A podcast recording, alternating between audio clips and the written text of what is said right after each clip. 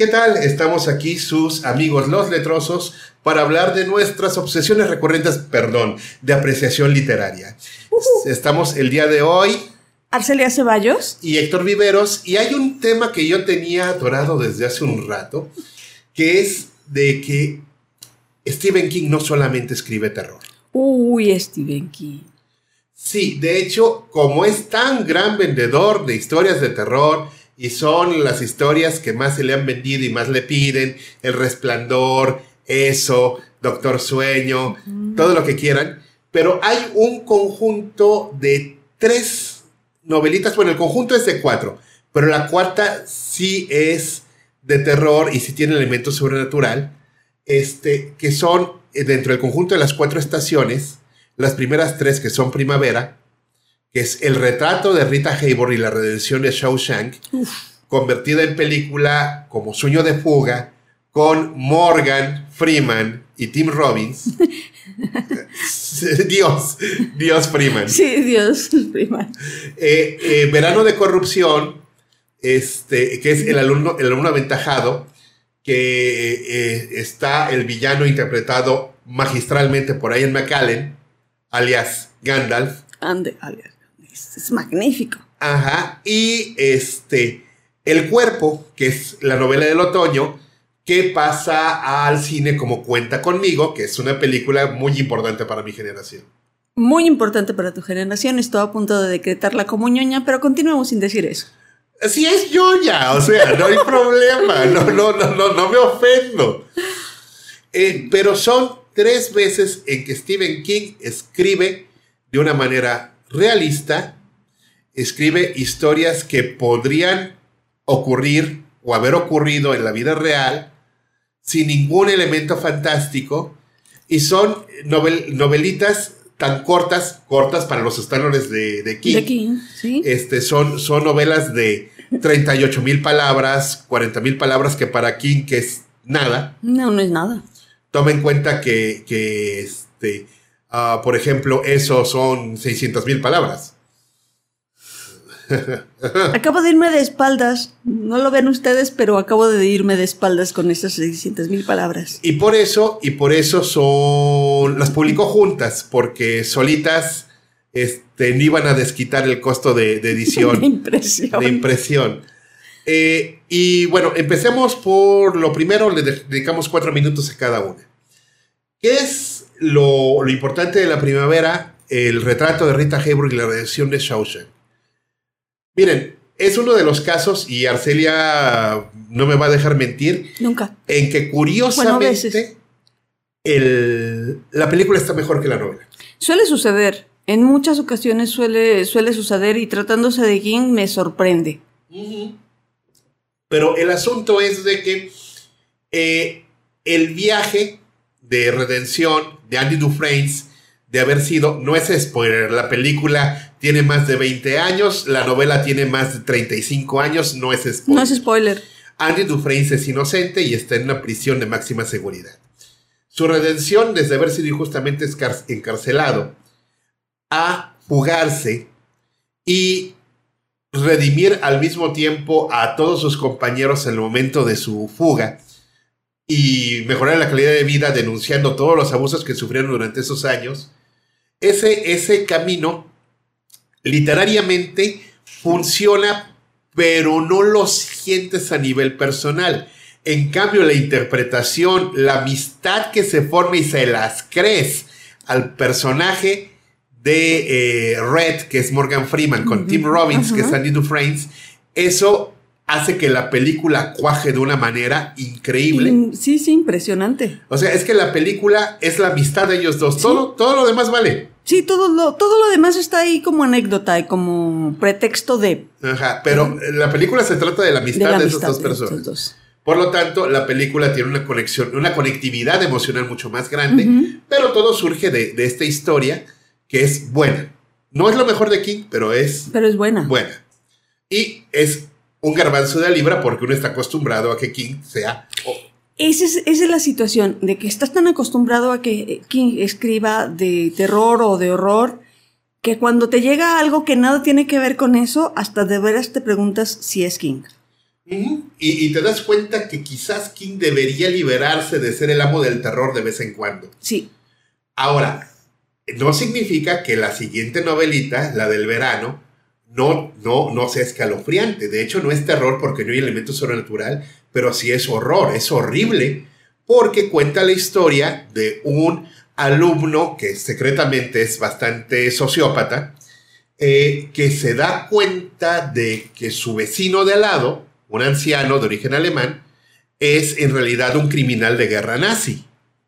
Y en lugar de hacer la cosa más decente en el mundo, que sería hablarle al FBI a decir, oigan, creo que mi vecino es un criminal de guerra nazi, va a entrevistarse con él y va a que le cuente los horrores y se convierte en su discípulo. Uh. No, está enfermo este caso. Este, sí, sí, sí, está enfermo. Está enfermo. Este, y las consecuencias que, que va viendo, porque el muchachito piensa que con la amenaza de denuncia tiene agarrado de los, de los cojones al, criminal de guerra nazi, pero el criminal de guerra nazi no por nada era un director de campo de concentración, encuentra la manera de torcer las cosas y están ambos tan agarrados en este juego enfermizo y enfermo de poder entre los dos, corrompiéndose el uno al otro de, manera... Bueno, en realidad el, el, viejo ya está bastante corrompido para 10.000 vidas, pero, pero que el muchacho este, pierde el control y a todo lo que le va llevando su pérdida de control y de poder en la relación, es escalofriante y no voy a spoilear nada del final. La verdad es de que de las tres novelitas de las que estoy hablando, es la más dura y es la mejor de todas. Y además, Ian McCallan, cuando hace la interpretación del viejo criminal de guerra nazi, es todo un placer porque hace verdad la cita del escritor Forrest Ackerman que decía, si se es actor y se es judío, y Ian McCallan es un actor judío, si se es actor y se es judío, hay que interpretar a Hitler. Ah, entonces Ian McCallan, que es actor y que es judío, la hace de criminal de guerra nazi. Casi, casi. Ajá, sí, sí, sí, es, y es una interpretación escalofriante, escalofriante. Bueno, es que no por nada es buenísimo actor. Sí, sí, sí. Ian McCallan. Ian McCallan.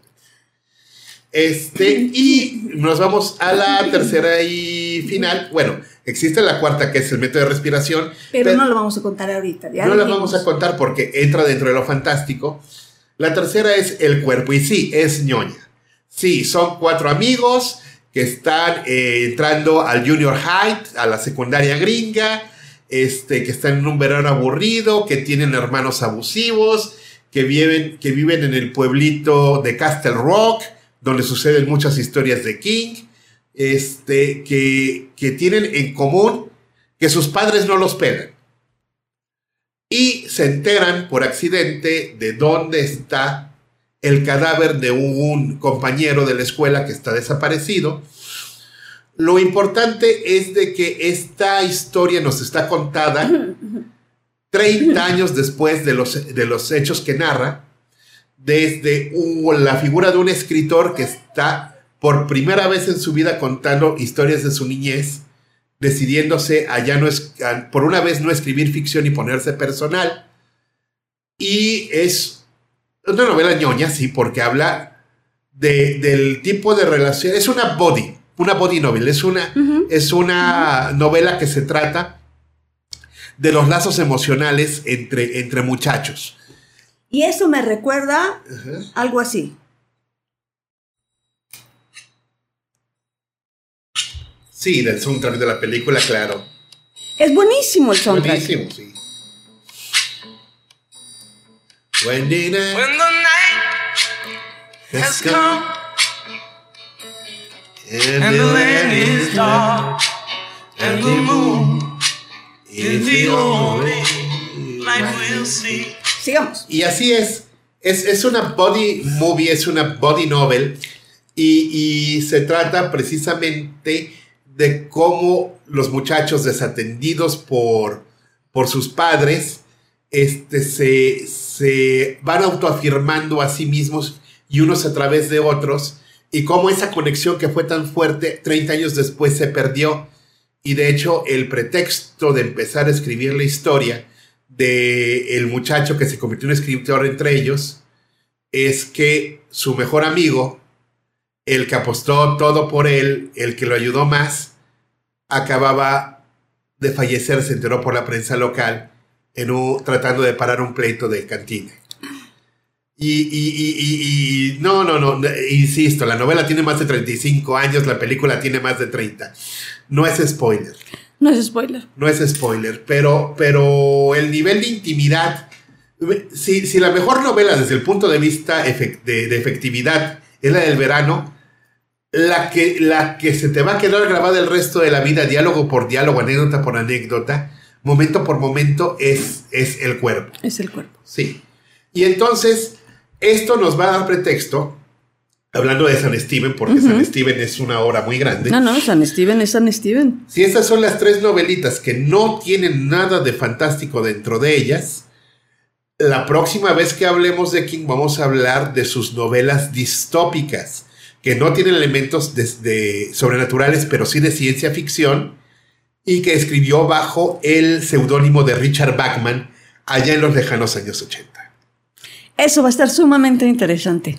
Sí, esperemos que para entonces esté Ernesto con nosotros, porque es un gran fan de esas tres novelas. Ernesto es súper fan de King, además de ti. Sí, de hecho es un fan más grande que yo. sí, mucho más. Entonces, les recomiendo que se consigan, se pueden conseguir en librerías de saldos la edición que hizo Proceso de las novelas de King, se las pueden conseguir originalmente cada tomo, primavera, verano y otoño, invierno salían en 100 pesos, a lo mejor ahorita se los consiguen en 120 usados, porque... Sigue, siendo San Stephen King. Sí, pero se los encuentran fácil y baratas y no dejen de leerlas. Sobre todo eso, no dejen de leerlos. Entonces, este, por el momento es todo. Este, nos vemos en los podcasts que se van a grabar en el mes de mayo. Los invitamos a estar pendientes de la aplicación de Audacia. Los invitamos a los cursos de narrativa que vamos a empezar a dar en este mes de mayo. Eh, pueden checar en www.audacia.lat y los queremos mucho. Sí, así es. Los queremos mucho y esperemos escucharnos pronto nuevamente sus amigos Héctor Víveros y Arcelia Ceballos. Muchas gracias.